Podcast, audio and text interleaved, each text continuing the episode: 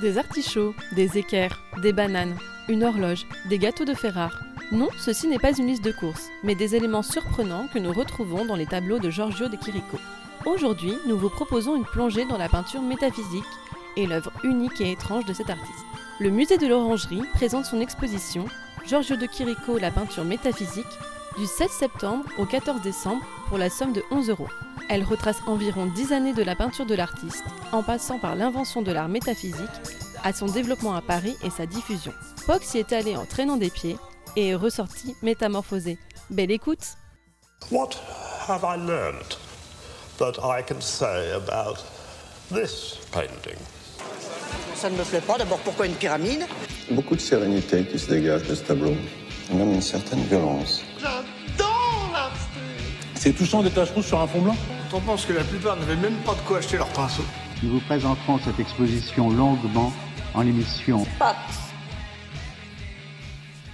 Kiriko, c'est qui? Kiriko est né en juillet 1888 à Volos en Grèce. Il y vit avec ses parents, son frère Alberto Savigno, qui deviendra lui aussi un écrivain et un peintre. Son père est ingénieur des transports ferroviaires. Il va l'inscrire aux académies des beaux-arts à 12 ans où il apprend la peinture et le dessin. C'est son père qui va le faire connaître et aimer l'art grec antique. En 1905, alors âgé de 17 ans, son père meurt. Sa mère décide de vivre avec ses fils en Allemagne à Munich. Il s'inscrit aux beaux-arts, mais il n'y trouve aucun intérêt.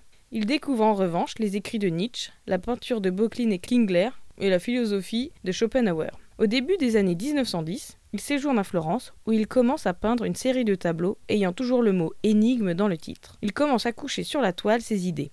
Peu de temps après, il part vivre à Paris avec son frère.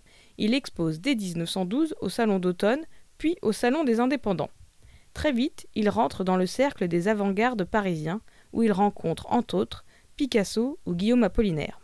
Il apprend et intègre subtilement dans ses compositions les leçons plastiques des artistes de l'avant-garde, Picasso, Matisse, Modigliani ou Brancusi. Il découvre aussi la poésie de Rimbaud.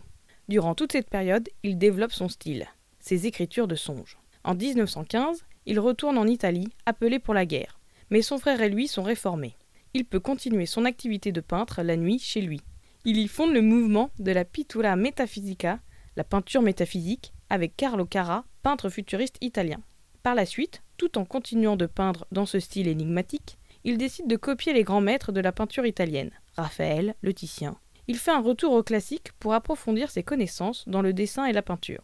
Ce retour au passé sera très mal vu par le courant surréaliste français qui dénigrera l'artiste jusqu'à la fin de sa vie. Ce dernier pratiquera l'autopastiche en reprenant des éléments de ses œuvres des périodes antérieures dans de nouvelles compositions qu'il antidatera. Giorgio de Chirico mourra en novembre 1978 à Rome. C'est quoi son style, la peinture métaphysique? On est au XXe siècle. La peinture moderne est déjà en place. Picasso et Braque ont ouvert la voie au cubisme. Les Demoiselles d'Avignon, c'est quand même 1907.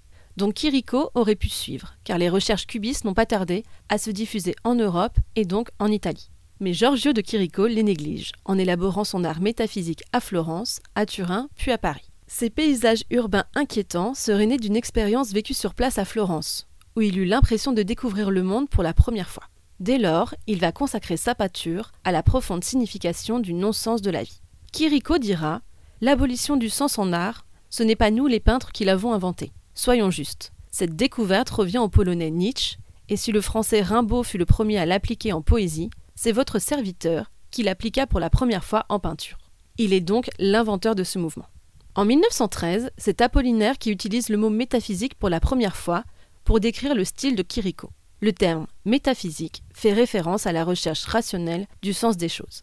Les caractéristiques. La peinture est lisse, avec une iconographie reconnaissable. Il y a toujours un espace fictif créé dans cette peinture, avec une perspective illusoire. Des intérieurs claustrophobes, avec beaucoup d'objets, mais aussi des motifs récurrents, tels que le mannequin, la statue antique, les arcades, des horloges, il y a aussi des instruments géométriques et des compositions d'objets hétéroclites. Le mouvement va évoluer. En février 1917, Carlo Carra rencontre Chirico à Ferrare. Les deux artistes vont travailler ensemble pendant plusieurs mois. Carra fera une expo à Milan en décembre 1917 et les critiques commenceront à décrire Carra comme l'inventeur de la peinture métaphysique. Bien que de courte durée, il y aura une école métaphysique composée de divers artistes comme Savigno, le frère de Giorgio de Chirico, Cara, Mario Cironi et Filippo De Pisi. Morandi y adhère l'année suivante et elle prendra fin en 1921. Donc l'exposition, elle présente l'invention de l'art métaphysique et elle débute à Munich entre 1906 et 1908. Et donc la première salle qu'on voit, c'est les peintures qui sont faites à Munich. Oui, c'est ça. C'est une salle euh, au mur vert émeraude. Et moi, je me suis dit, mais, mais qu'est-ce que c'est que ça? Je n'avais pas du tout en tête euh, la peinture métaphysique dans ce style-là. Quand je- j'entendais le nom de Kiriko, je visualisais absolument pas ça, parce que je visualisais des grands aplats lisses, justement. Et là, on est quand même dans une peinture avec plein de petites touches. Oui. En gros, pour expliquer vraiment, il y a trois ou quatre peintures et ça représente un peu des mythes grecs. Donc là, on comprend référence avec son enfance, il est né en Grèce. Mais euh, puis voilà quoi, c'est pas très beau. Enfin vraiment, ça donne pas envie. Et je me suis dit ah donc première salle, c'est pas beau. Euh, Ouais, J'espère que- que l'expo est courte. Et quand même, en parallèle, il y a deux tableaux euh, d'Arnold euh, Beauclin, justement, où on nous explique bien que c'est lui qui l'a inspiré. Oui. Et Mais- c'est beau d'ailleurs. Et oui, c'est vrai que c'est. Je trouve que lui, c'est vraiment genre une pâle copie. Si on peut parler juste par exemple d'un tableau, il y a donc euh, Ah oui, la la sérénade. Sérénade, donc de 1909, qui est assez sombre. La scène, elle se passe euh, pas vraiment de nuit ni de jour, et c'est déjà écrit que ça inspirera Magritte et les peintres surréalistes, donc on est déjà quand même dans une peinture métaphysique. Oui, sur le niveau de la temporalité. C'est ça. Parce que la temporalité est juste expliquée par c'est un peu le crépuscule, donc on comprend que c'est le début du jour, mais en même temps, il y a de la lumière aux fenêtres, donc c'est la nuit. Et donc ils disent on ne sait pas si c'est le jour ou la nuit. Bah, franchement, moi je vois le tableau, euh, déjà je m'arrête pas parce que c'est pas beau, et deuxièmement, je ne vois pas cette temporalité subtile. Enfin, je trouve que là il est pas marquant quoi. On voit qu'il fait ses recherches, mais c'est pas. euh, Oui, c'est ça. Et après, il y a deux autres toiles aussi où on a un centaure mourant et, euh, et un paysage. Donc, on a quand même, en fait, juste les références antiques Voilà. qui va pousser après dans son extrême C'est ça. en les simplifiant. Mais cette première salle, euh, c'est juste une approche. Oui, c'est ça. En fait, t'avances. Et d'ailleurs, la première salle, comme tu disais, elle est assez sombre. Et t'avances et tout de suite, t'arrives sur une salle beaucoup plus euh, claire et accueillante. trouve. c'est blanc et rouge et là c'est Ouais. bam quoi. Voilà, ça y est, c'est Paris la métaphysique. On est Voilà. venu pour ça. Et donc la deuxième salle, moi je l'ai appelée l'instant des places vides, où c'est là où il met en place euh, toute cette idée de place vide. euh, c'est là où il a eu son sa vision, Sa grande révélation. ah, sa ouais. grande révélation. Exactement. Exactement. Donc pour moi, il met en place une sorte de vision qu'il a eue en allant à Florence, en revenant en Italie, et il l'inscrit sur ses sur ses tableaux. Oui, c'est ça. Et là, il y a vraiment un vocabulaire qu'on va retrouver dans toute cette première série. Donc, à chaque fois, on a ces places désertées avec des arcades qui Mm. sont l'inspiration directe euh, de l'Italie. Il y a des cheminées d'usine, il y a des trains. Donc, le train qui est un élément très important dans sa peinture et qu'on retrouve Partout. qui est en fait la figure de son père, Voilà. qui était ingénieur ferroviaire. C'est ça, ouais. Et donc, on a ces petits trains un peu partout avec cette petite fumée. Et ça- moi, j'ai bien aimé. hein. Oui, oui, j'ai bien aimé. Dans la deuxième salle, déjà, j'étais un peu plus rassurée. En plus, elle est un peu étonnante parce que donc il y a aussi des perspectives, mais toujours ratées. Et je trouvais que d'ailleurs tout ce côté arcade, euh, perspective un peu bancale, tout ça, ça rappelait un peu la peinture, euh, le début de la peinture en Italie où on commence à réapprendre la perspective. Oui. Et c'est toujours des arcades, des mecs un peu mal fagotés, euh, foutus là, tu vois. Et euh, ça rappelle un peu ça. Donc je trouvais qu'il y avait vraiment un. On dirait qu'il réapprend la peinture comme ses Comme ses les grands- prédécesseurs, Voilà. Ses prédécesseurs italiens où euh, il réapprend la perspective, il met en place des, des lieux euh, avec des arcades, tout ça. Enfin, c'est vraiment très traditionnel, euh, genre 13e, 14e siècle, mais donc début 20e, quoi.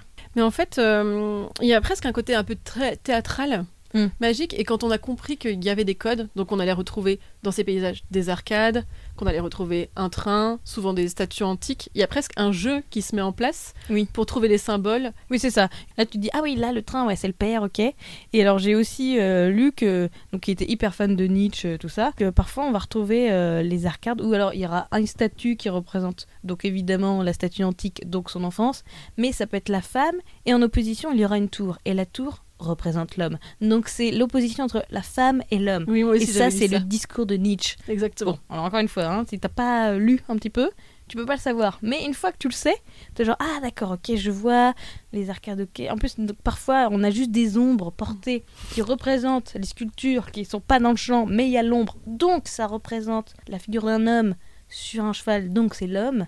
Et l'arcade fait référence à un ancien tableau où il y avait une sculpture, donc c'est la femme. Donc bon, voilà, faut vraiment se dire, ok, ouvrons notre esprit. C'est ça. On est la dans un jeu, on est dans des symboles. Ah euh, ouais, ouais. Et donc là, euh, moi, celle que j'ai bien aimée dans cette salle-là, c'est la tour rose du 1913, où c'est vraiment une grosse tour rose en plein milieu. J'aimais bien le jeu des couleurs qu'il utilisait, donc du rose avec toujours un, un- le fond c'est le ciel, euh, mais qui se dégrade d'un beau bleu qui, se, qui va vers de plus en plus clair. Que moi, ouais, dans ces... c'est vrai que dans ces grands paysages, euh, toujours il y a quand même une chaleur qui se dégage parce que le sol est en terre de sienne, Mm. donc c'est quand même toujours très jaune et le ciel est vert. Le ciel n'est jamais bleu. Oui, ouais, Donc il y a une chaleur plus vert. qui... qui se dégage euh, de ces tableaux qui est assez surprenante. Et là, pour le coup, le coup de ces couleurs euh, pas normales pour euh, le sol, le ciel, il y a ce côté justement très moderne. Et c'est vrai, et moi j'étais restée sur la récompense du devin, donc de 1915, et c'est pareil, on a les arcades, le train, la terre ocre, le vide, le ciel C'est vert. une énorme de peinture, non? Ouais, Ah oui, elle est avec immense. le thème d'Ariane. Il y a des croquis d'ailleurs qui sont assez, Assez beau. Ah, Ah, c'est c'est assez beau, beau. ouais, ouais. Les croquis, j'avais bien aimé. Sur, euh, sur le côté. Et pareil, on retrouve encore le chemin de fer pour son père ingénieur, il y a l'inspiration de la Renaissance italienne, donc Mm. c'est tous les codes Mm. qu'on retrouve dans tous ces tableaux accrochés qui sont assez drôles en fait. Ouais. C'est un jeu de piste encore une fois. Donc c'est assez beau tout ça, mais je trouve que c'est quand même un peu maladroit quoi. Enfin tu vois, je trouve que c'est pas euh, superbe, tu vois, c'est pas une peinture, euh, c'est architecturé, mais c'est pas très bien fait. Enfin, Oui, je trouve que on se dit bon, c'est pas non plus euh, le mec, euh, il a pas créé la peinture quoi. Tu vois, on- je me dis c'est pas un très grand artiste peintre, tu vois, il est pas très bon, je trouve. On dirait. Enfin, Oui, c'est ça, oui. Pas, euh, Alors que pourtant le dessin est primordial Ouais. euh, dans son œuvre.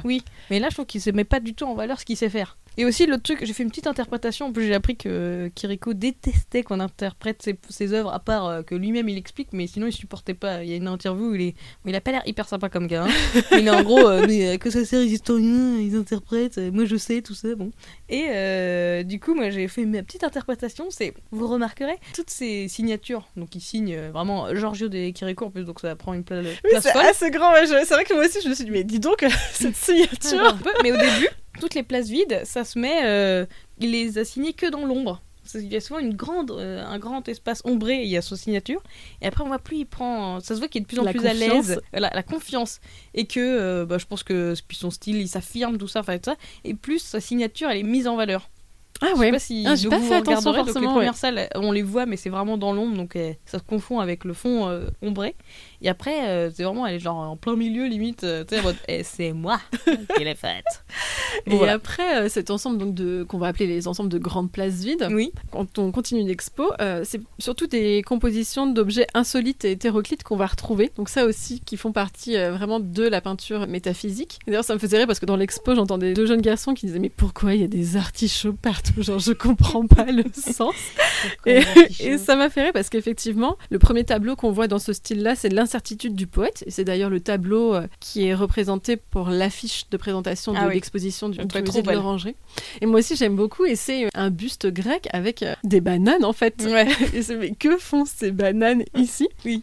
Et euh, on a encore une fois euh, l'antique avec ce buste, mais aussi le chemin de fer, les arcades. Donc il y a encore les codes qui sont dans les paysages qu'on retrouve dans ces compositions d'objets hétéroclites. Oui, mais là, je trouve que c'est vraiment hyper bien mis en valeur. Là, c'est beaucoup plus euh, intelligent. La buste, il est très beau. Là, la composition, je trouve qu'elle prend enfin de l'espace. La composition est très belle, quoi. Là, le, le buste, il est bien en avant, ça marche bien avec le, Ouais. les bananes, tout ça. Enfin, ça, je trouve que c'est complètement illogique, tous ces éléments ensemble, mais ça a un sens. Et je trouve que c'est vraiment le, le truc, euh, c'est ça la peinture métaphysique, c'est de mettre des choses qui n'ont rien à voir, mais créer un lien, un sens entre elles. Et là, je trouve que ça fonctionne, mais vachement bien, quoi. C'est vrai, c'est vrai, c'est vrai. Et il y a la conquête euh, du philosophe aussi, Mm. qui, comme l'incertitude du poète, on a une association visuelle incongrue. Donc là, Ouais. on a des artichauts, euh, des canons. Il y a quand même une perspective qui est très resserrée. Oui. On a toujours cette terre de sienne un peu ocre pour le fond, le, le ciel qui est vert. Mm. Donc on, on garde ces codes-là. Mais il y a aussi euh, l'heure qui ne va pas avec les ombres portées. Oui, c'est ça. Donc, c'est ce là, on retrouve cette exactement. histoire de la temporalité qui est pas exacte, puisque euh, on va dire que l'ombre, c'est plutôt une ombre de 19 heures, alors qu'il est 14 heures peut-être euh, sur l'horloge, un truc comme ça, quoi. C'est ça, Et ouais, mais d'ailleurs, donc ça, c'est sur cette, euh, un pan de mur, donc il y a ces deux tableaux qu'on a cités, plus le troisième, c'est euh, Mélo- Mélancolie d'un après-midi. Ouais. Et c'est vraiment, moi, je trouvais que c'était les plus beaux, quoi. Ils sont assez grands, ils font tous la même taille, et je trouve que là, je trouve qu'on comprend qu'il essaye, je pense, d'expliquer ce qu'il veut essayer de mettre sur papier, quoi. Parce que moi, j'avais lu que, ouais, c'était vraiment, il essayait de mettre ses rêves en dessin. Ouais. Et c'est vrai que parfois, enfin, moi, perso, je fais des rêves bien chelous. bah, c'est- c'était tu genre, ah ouais, ouais, c'est logique, ouais, euh, les artichauts, ok, tout ça.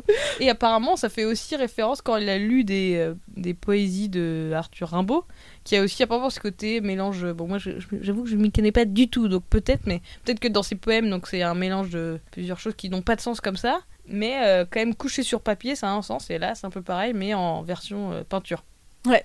Et aussi, euh, bah pareil, comme tu disais, je trouve que la gamme euh, picturale, euh, hyper belle. Et il y a d'ailleurs, je trouve que ça se retrouve tout le long. On retrouve ça, gamme colorée. Ouais, c'est ça. Je trouve que c'est hyper euh, Partie caractéristique. de la peinture métaphysique et de son style, c'est Mm. sa gamme colorée aussi. Ce- Le vert, c'est presque un vert ovni, quoi. Mm. Enfin, c'est extraterrestre. euh, Oui, ça, ça participe à l'étrangeté Oui, complètement, de, voilà, c'est de ça. toutes les peintures et de toutes les situations qu'on Ouais. peut voir. euh, on est dans le rêve. Ouais, c'est ça. Mais c'est ça, c'est vraiment ça. C'est pas de temporalité comme dans les rêves. euh, Et mais par contre, je trouve qu'il y a la temporalité avec la vraie vie. C'est parce qu'il fait vraiment référence à son père avec les trains. Donc c'est sa vraie vie. Il fait référence peut-être euh, aussi à la vie à Paris, euh, les rencontres qu'il fait. D'ailleurs, euh, il fait une vraie référence parce que le, un des tableaux après qu'il va faire, c'est le portrait euh, d'Apollinaire. Enfin, Oui. C'est pas ça le titre. C'est... C'est le portrait de Guillaume Apollinaire, Ah, voilà. si, ouais. Et là, c'est vraiment temporalité. C'est un mélange entre, encore une fois, un buste. Euh, un portrait buste euh, d'une sculpture, mais avec des lunettes de Ah, soleil. J'adore ces Ah ouais, lunettes non, mais noires. trop bien. Je trouve qu'on pourrait penser que c'est une pochette d'album de Ah ouais. rock. Que je Non, sais, mais ça complètement. tellement actuellement. Non mais c'est ça. Avec euh, sur le côté, il y a un petit bas-relief avec des poissons et coquillages. Je pense que ça doit faire référence à un truc un À peu l'antique, à l'antique ou ouais. un truc un peu catholique ou Mm. je sais pas.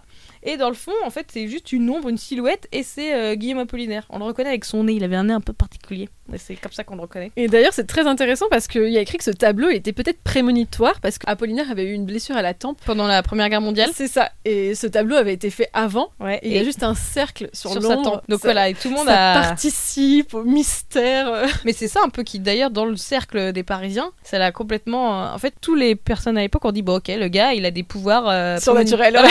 Et c'est tout le monde était acté, était, bah oui, c'est vrai. Oui, oui, il a, il a des pouvoirs surnaturels, euh, oui. Donc tout le monde était ok pour dire que le gars, il a eu un pouvoir, euh, il a réussi à pré- prévoir C'est l'avenir. ça, exactement. Bon, très beau tableau. Là, je trouve qu'il y a beaucoup moins de couleurs, mais ça marche aussi du feu de Dieu. Et là, j'étais un peu critique sur son style, mais là, je trouve que c'est hyper bien peint, très très Ouais, beau. ça là. marche, ça marche très bien, Je trouve que c'est- c'est moins pâteau que ses premières silhouettes où on se disait bon, c'est pas très bon. Là, c'est vraiment, je trouve très beau.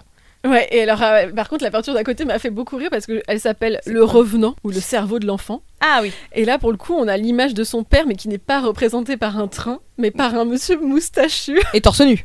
et torse nu. Ah ouais. Et je peux pas dire que. je me suis dit, tiens, je pense que j'ai préféré quand son père était modélisé en- par un. Ouais, en plus, surtout, là, pour le coup, j'étais genre, waouh, super beau, le buste et tout, trop bien. Et là, je trouve que vraiment, c'est de nouveau, on retrouve sur un truc hyper naïf, où son père, il a des abdos, c'est pas du tout bien fait. Enfin, tu j'ai l'impression que c'est moi qui essaye de me dessiner des abdos pour faire une belle photo Insta. tu Alors, non, ça marche pas. C'est exactement. Puis même la compo, elle est pas. Ça rend pas justice au truc, t'es- t'as- ça va pas du tout. Enfin, je sais pas. Alors après, par contre, elle est riche de sens. Oui. Parce qu'il y a un livre en premier plan qui représente la connaissance. Exactement. C'est vraiment. Le livre, c'est la connaissance. Après, euh, l'homme, euh, le poète, donc euh, le père moustachu, avec en plus, il a les moustaches horizontales, justement. À la Dali. Ah ouais, non, mais c'est Dali, c'est un truc de ouf. On dirait trop euh, le masque Casa des Papel, quoi. non, mais c'est ça. J'avais pas fait la référence, mais. Ah non, mais pour moi, c'était ça. J'étais trop bizarre. Et donc, il a les yeux fermés. Donc, ça représente aussi la recherche du poète, mais aussi le rêve, l'irréel, euh, le fait de pas. Il est pas là, quoi. Après, il y a le fond et il y a encore des arcades. Ouais. euh, Il y a sûrement une tour. Donc, on retrouve encore cette histoire Les de symboles. jeu. Voilà, tous les symboles. Et André Breton, donc qui est le fondateur du surréalisme, raconte être descendu d'un autobus pour Ah oui. admirer euh, cette œuvre. Un autobus en marche, il précise. C'est genre Thug Life. Et c'est une œuvre qui va garder jusqu'à sa mort, donc ouais, c'est ça. Le grand fou, quoi, genre, purée, c'est l'œuvre de ma vie, celle-là va m'inspirer, genre, j'y vais, j'y vais, quoi. Elle est pour moi. Ouais, il l'a gardé toute sa vie. C'est ça. Et c'est vrai qu'on dit que souvent c'est ça, c'est ces deux œuvres qu'on a dit, donc la première, euh, le portrait de Guillaume Apollinaire et le revenant. Ouais, Bah, c'est vraiment euh, un peu la base de euh, les surréalistes en France qui vont, ils vont se dire, euh, bah voilà, quoi, il y a quelqu'un qui a compris nos idées, il a réussi à les mettre sur peinture et c'est ce mouvement, quoi, c'est ça qu'on veut, qu'on essaye d'exprimer. C'est ça. Et après, on va retrouver une autre suite de tableaux où Mm. là, on va avoir une nouvelle image qu'on va retrouver dans la peinture euh, métaphysique et dans la peinture surtout de Kiriko, qui est en fait l'image du, du mannequin. Là j'ai commencé à moins accrocher, j'avoue. Je trouvais que. Ah ouais Alors ouais. moi, ça m'a intriguée. Ah oui Mais vraiment. Je sais pas, moi, mannequin, donc oui, en fait, il y a plus. Il y a moins de références à l'antique vis-à-vis de. Il y a moins de sculptures, c'est vraiment. Je trouve que oui, le- tout ce qui est euh, humanoïde, maintenant, c'est plus que des mannequins. Donc j'ai moins aimé. En plus, je trouvais que la peinture était plus terre, plus. Je sais pas, ça m'a moins aimé. D'accord. Parce parce qu'il y a, il y a un tableau qui s'appelle le Vaticinateur. Ah oui, le Vaticinateur. Ouais, c'est ça. Voilà, qui est donc une composition euh, qui est la plus célèbre de Kiriko avec cette figure du mannequin. Et selon les dires de Kara, l'idée du mannequin, elle vient d'une pièce de théâtre de son frère en fait, Ah, qui oui. s'appelait Le chant de la mi-mort et dont un des personnages était l'homme sans visage. D'accord. Donc oui. il y a une inspiration directe qui viendrait de là. Donc c'est un peu la construction de l'homme automate, euh, le Mm. visage sans les yeux, sans nez, sans bouche. euh. Donc en fait déshumanisé. Ouais. J'avais aussi lu que cette tête de mannequin, elle pouvait être inspirée directement euh, des marottes de coiffeurs où on posait les perruques à Ah oui, l'époque. ouais. Et on, on en voyait beaucoup dans les, dans les Oui. boutiques avant. Moi j'ai vu aussi que la tête elle est quand même décorée par un symbole euh, Le troisième œil, le troisième œil. la qui- vision qui va plus loin. Encore une fois. Et ça peut aussi faire référence à les prêtres. Et exactement, qui Grec. portaient des bandeaux avec des étoiles. Voilà, c'est ça. Donc il fait encore référence à l'antique, mais en même temps en le réinterprétant lui-même pour faire la métaphysique, tout ça quoi. Mais on voit quand même arriver des nouvelles formes, euh, comme euh, l'équerre. Ah et oui. l'équerre qui va aussi représenter son père, Bah oui, ingénieur ferroviaire, on retourne dans l'équerre. En vrai, bon, il tourne. en vrai, c'est toujours la même chose. hein. Je trouve qu'il tourne un peu en rond euh, les, les références. Ça fait toujours référence à son père, à l'ingénierie, à son enfance en Grèce, et puis euh, bon à des rêves, à la temporalité qui est complexe quoi. C'est toujours la même chose, mais en- il arrive à se renouveler puisqu'il renouvelle en fait ces formes euh, qui font référence. je. Ouais. Et il y a aussi un tableau qui s'appelle Les deux sœurs, Ah oui, tu vois moi je vois très Ouais. bien. Où là, on a ces deux têtes en gros plan. euh, Et là, pour le coup, il y a un côté film d'horreur. Je trouve que c'est fait totalement déshumanisé. Ouais. Mais moi, j'ai bien aimé. Ouais. C'est deux mannequins, il y en a un qui est rouge et un qui est, Qui est blanc. voilà. Et oui, ils ont pas d'yeux, rien. hein. Ils, Non. sont, ils sont juste l'un derrière l'autre en plus. Ouais, non. Alors euh, oui, moi j'ai pas trop aimé. Mais euh, oui, c'est vraiment déshumanisé.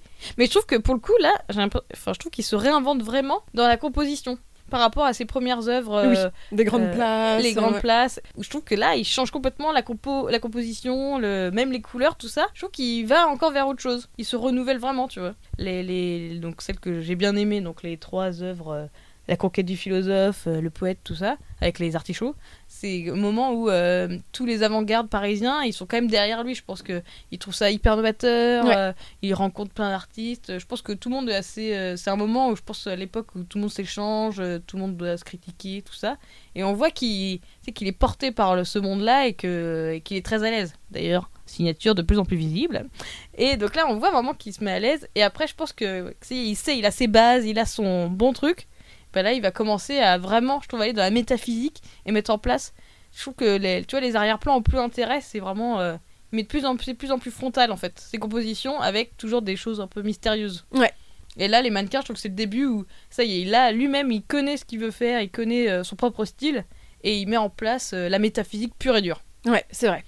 Et donc d'ailleurs, ça fait suivre à moi pour moi la période où c'est la métaphysique euh, vraiment, où c'est euh, bah, le début de la guerre et il repart à Ferrare avec son frère pour parce que donc c'est la guerre donc il s'enrôle euh, comme il est italien. C'est ça, exactement. Sauf qu'à Ferrare, bah, on dit qu'il ne peut pas euh, devenir euh, militaire parce que donc, je ne sais pas pourquoi, mais il est réformé. Avec son frère. Voilà, tous les deux. Et donc, euh, ce qui fait qu'il commence à peindre. il reste en Italie parce que au départ, il pensait que la guerre allait être courte comme tout le monde, mais finalement, donc il reste longtemps en Italie. Il a plus d'atelier par contre, il va peindre chez lui, Ouais. souvent de nuit. Il va commencer des formats beaucoup plus petits. Bah, en raison de la guerre d'ailleurs, parce que je pense qu'on avait de moins en moins de. Enfin, les toiles très grandes, je pense que c'était plus compliqué à voir. Et donc, on retrouve encore une fois cette frontalité de la. Il n'y a plus de respiration, il pas de perspective. C'est ça. Bah, D'ailleurs, il y a la nostalgie de l'intérieur, donc il y a un tout petit tableau euh, de 1916 où là on a plein d'équerres, c'est très concentré, il n'y a plus du tout de ciel ou de paysage. En fait, on est Mm. vraiment dans l'accumulation d'objets, de règles, d'équerres, de triangles, donc qui sont des éléments plutôt euh, angoissants. Et, et effectivement, là, on- y a les volumes sont tronqués, et c'est vraiment très étrange. Enfin,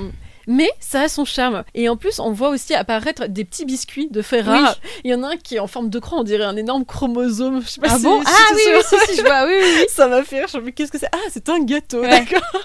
Non, mais c'est ça, et là, il intègre des nouvelles choses aussi liées à cause de la guerre. À cause de la guerre, exactement. la- L'accumulation, euh, le fait de la peur du vide, c'est lié à la guerre et. euh, Et il y a un tableau à son style, très quoi. intéressant aussi qui s'appelle Le rêve de Toby. Ah oui euh, de 1917, Très où étrange. là, euh, donc il y a de multiples connotations Mhm. cachées dans le tableau, mais il y a surtout écrit Edel. Sur une sorte de thermomètre géant. c'est ça, exactement. Et en fait, c'est un, un anagramme, en fait, parce que Edel, c'est idéal. Donc, il cache aussi des messages oui. dedans. Et c'est ambivalent parce que c'est la période de la guerre, mais lui, il écrit idéal dans son tableau. Ouais. Donc, il y a plein de jeux, en fait, comme ça, qu'on découvre euh, quand on s'intéresse vraiment euh, à la peinture et on passe à côté si, euh, si Bah, on n'a pas les codes, en Bah, c'est ça, s'il n'y a pas les codes. Et d'ailleurs, c'est ce que je reprocherais un petit peu à l'exposition, c'est qu'ils expliquent pas tant ça. Exactement, ouais. Ils expliquent que c'est la guerre, que oui, c'est compliqué, mais on peut pas interpréter ces œuvres d'art si on n'a pas fait la petite recherche avant, je trouve. C'est ça. Et il y a aussi un nouveau motif qui voit le jour, c'est le poisson. Ah oui, le poisson. Et ça, pour le coup, c'est plutôt une référence, euh, moi je dirais chrétienne, avec euh, donc. euh, C'est un bah, symbole le- d'espoir et de Voilà.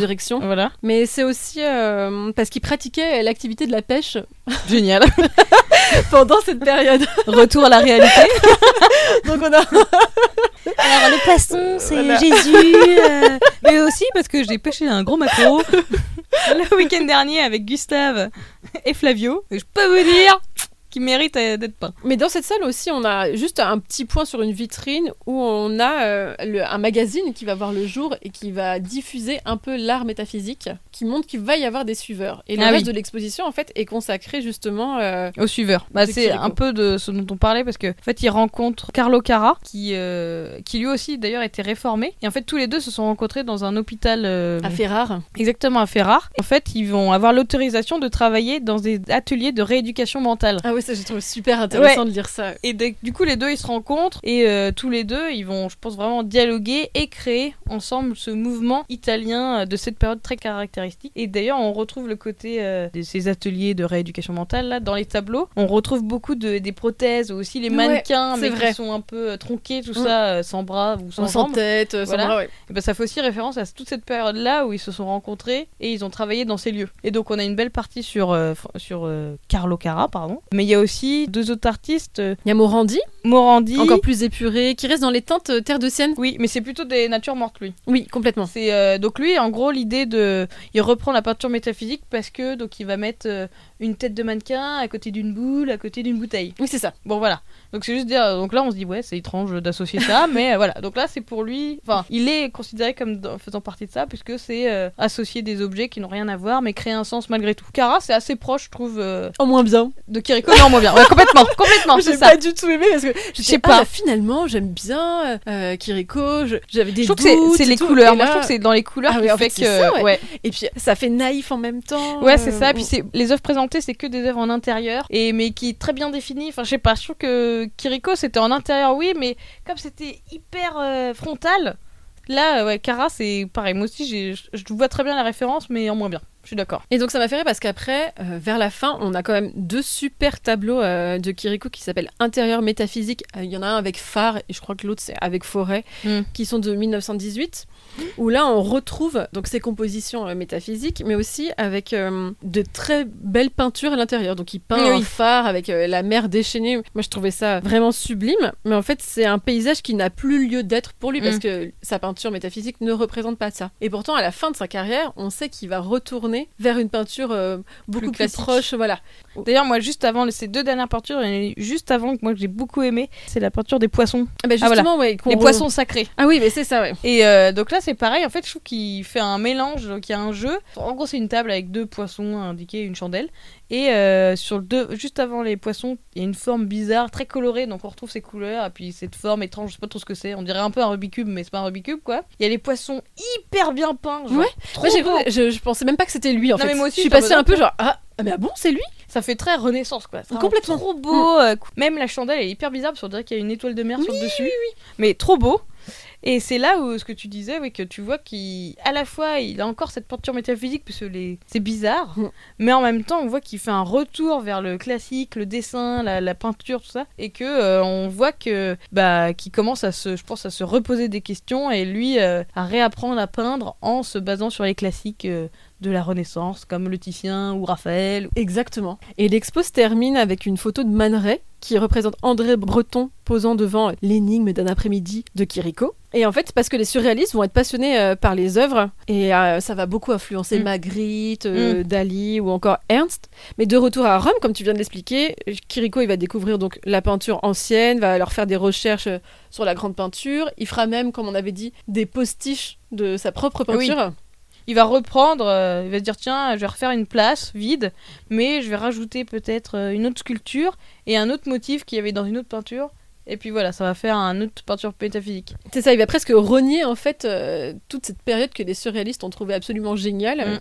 mais cette période métaphysique. Ouais. Et ce qui est dommage, c'est que quand il va reprendre cet effet à la fin, bah on voit que là c'est réfléchi pour que ça marche. Enfin, que euh, et je trouve que c'est beaucoup plus laborieux. Il a perdu toute sa spontanéité. Que là, il sait que euh, je vais associer euh, la sculpture antique avec euh, un train derrière et puis ça va marcher. Donc voilà, ça se termine là-dessus. et l'expo, c'est vraiment Paris, les suiveurs et puis fin.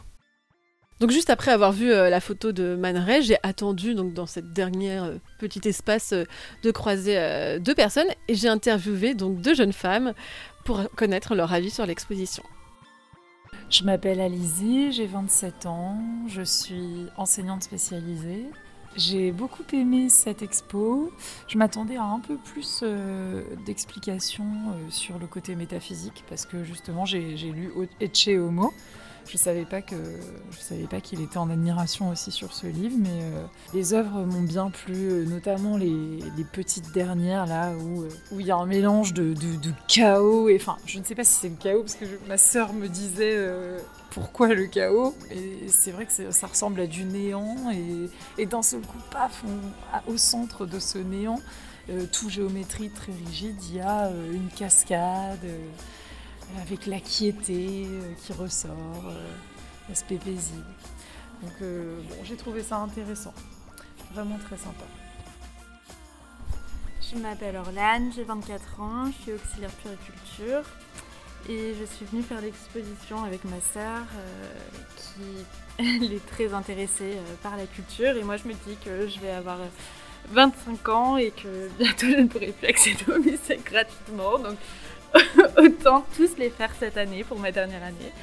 Euh, mais sinon j'aime bien les expositions un peu décalées on va dire donc celle-ci était il y avait des tableaux parfois euh, un peu décalés, euh, très sympa, euh, plein de couleurs.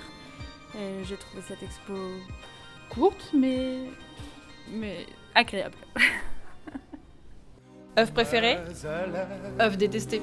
Ma préférence à moi. Ton œuvre préférée Inès Alors moi, mon œuvre préférée, en fait, c'est les œuvres. Donc c'est la conquête du philosophe, l'incertitude du poète et la mélancolie d'un après-midi. Ces trois œuvres-là, c'était mes préférées. Donc c'est celle où, en, en gros, euh, c'est celle de l'affiche avec le buste et Ouais, puis c'est ça, euh, les, bananes, les artichauts. Voilà, c'est ce que je disais, je trouve que la composition était trop belle, couleur hyper belle, euh, une fois qu'on a compris un peu euh, les références. Ah, ça me fait plaisir parce qu'au début je me suis dit que tu allais me dire ah, parce que j'ai préféré c'est les petits croquis à la plume Ah sur oui. les côtés.